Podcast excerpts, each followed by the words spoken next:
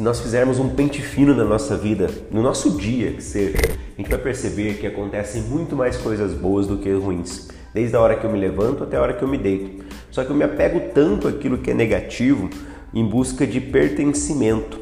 O ser humano ele precisa ser acolhido, ele precisa se sentir pertencente a alguma coisa. E quando eu mostro algo ruim, algo negativo, eu ganho esse, esse pertencimento pela compaixão do outro pela situação que eu estou me vendo, ou pela empatia do outro por algo ruim que eu estou mostrando a ele. É muito mais fácil a gente achar pessoas que, que falam mal de algo junto comigo do que pessoas que falam bem de alguma coisa junto comigo. Né? Quando eu falo bem, quando eu demonstro gratidão, eu tenho que provar por que, que eu sou grato àquilo.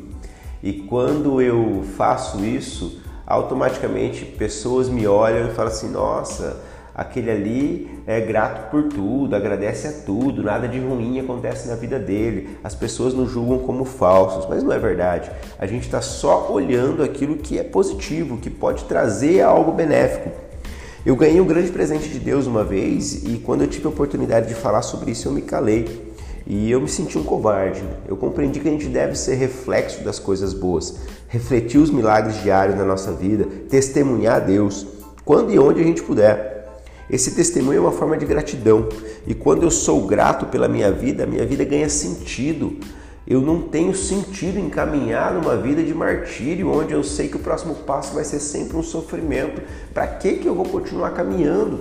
Eu tenho que agradecer e reconhecer esses momentos. Isso me traz leveza. Então, Deus, muito obrigado pelo milagre de hoje, por me pegar pela mão, por me levantar. Eu vou ser testemunha do seu amor e generosidade sempre.